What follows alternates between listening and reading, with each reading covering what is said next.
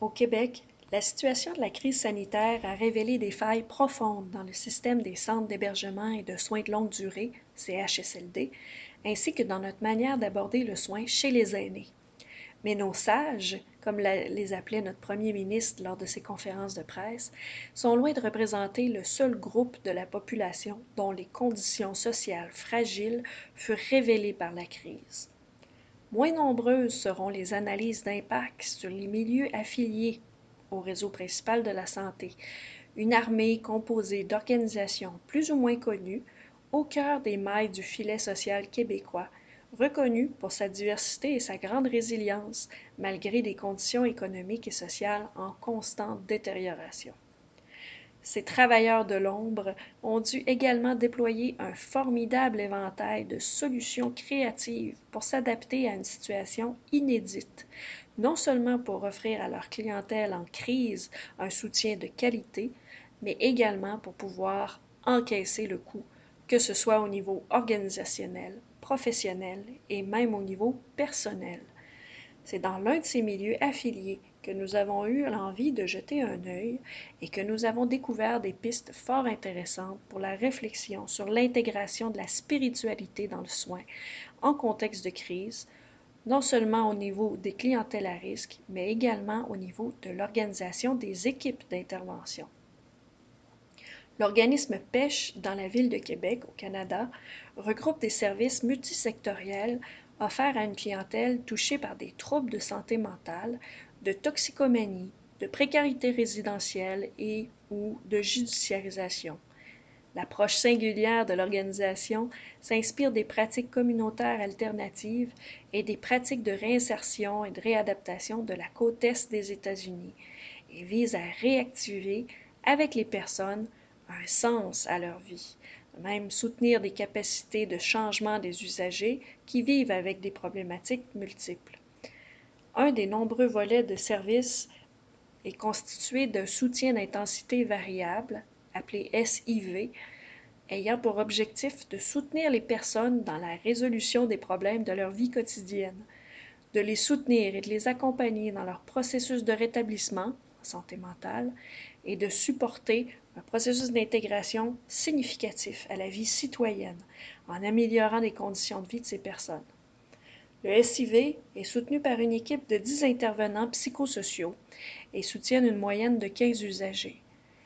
L'équipe utilise un modèle du soutien communautaire axé sur les forces des individus, développé initialement par les équipes d'Université du Kansas, notamment Rona Chamberlain et Charles A. Rapp, cette approche permet à l'équipe d'intégrer graduellement la spiritualité depuis plusieurs années dans leurs interventions axées sur les forces des individus. Cette intégration semble avoir révélé ses forces dans le contexte inédit de la crise sanitaire de la COVID-19, alors que le soutien d'intensité variable perdurait dans des conditions rendues très difficiles par la distanciation, le climat anxiogène et les conditions sociales de leur clientèle fortement affectées,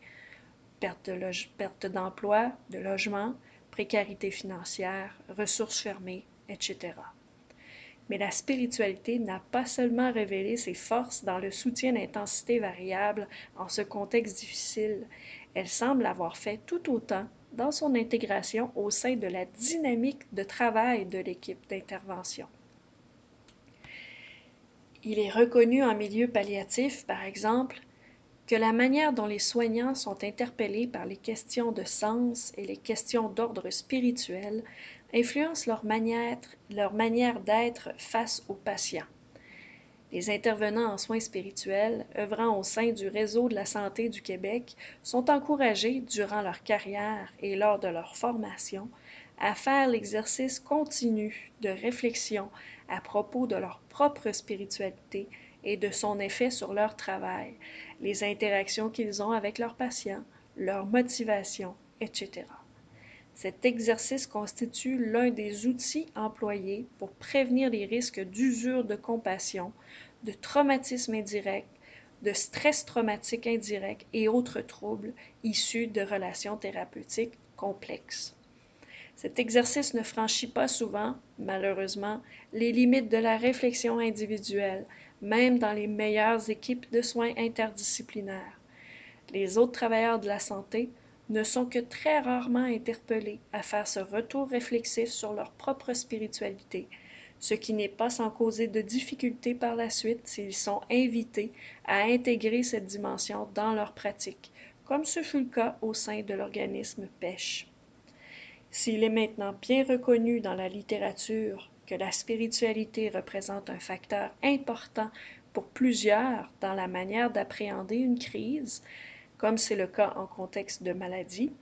très peu de recherches abordent directement la manière dont la spiritualité peut permettre aux équipes soignantes de surmonter collectivement des contextes de crise au sein de leur milieu de travail. Ces questions se situent à la frontière du champ disciplinaire émergent de la workplace spirituality et ceux de la spiritualité dans les milieux de santé. Le premier champ est basé sur la croyance que les employés s'efforcent de trouver un sens à leur travail plutôt que de considérer comme un simple gagne-pain. La barre de la spiritualité en milieu de travail permet d'éclairer le sens donné aux actes professionnels et leurs impacts sur la vie intérieure des employés, tout comme elle permet de discuter les valeurs des organisations et les interactions entre ses différents membres, y compris leur clientèle. L'intégration d'une telle réflexion dans un milieu de travail a révélé son potentiel au niveau de la rétention des employés, mais également au niveau de la prévention du burn-out, des comportements asociaux, etc. Les contextes de crise de l'ampleur de celui de la COVID-19 touchant les organisations comme les employés et leur clientèle seront certainement intéressants à analyser au cours des prochaines années avec cette perspective disciplinaire. En ce qui concerne le champ disciplinaire de la spiritualité en milieu de santé, les travaux se consacrent presque exclusivement à la spiritualité des patients et quelquefois à celle des aidants naturels et des personnes en soutien à la relation thérapeutique. La spiritualité est malheureusement trop souvent celle des autres, réduisant à une peau de chagrin le regard réflexif des équipes professionnelles sur cette question, se privant d'un même coup d'une dimension à leur travail qui aurait le potentiel de servir de soutien en temps de crise. Il est heureux que certains milieux osent tenter ce genre d'exercice réflexif sur la spiritualité dans leurs équipes d'intervention en temps de crise, ouvrant peut-être la voie à des pratiques toujours plus humaines et pertinentes. Nous en parlons avec Annick Liberté, chef d'équipe d'intervention du soutien d'intensité variable à Pêche.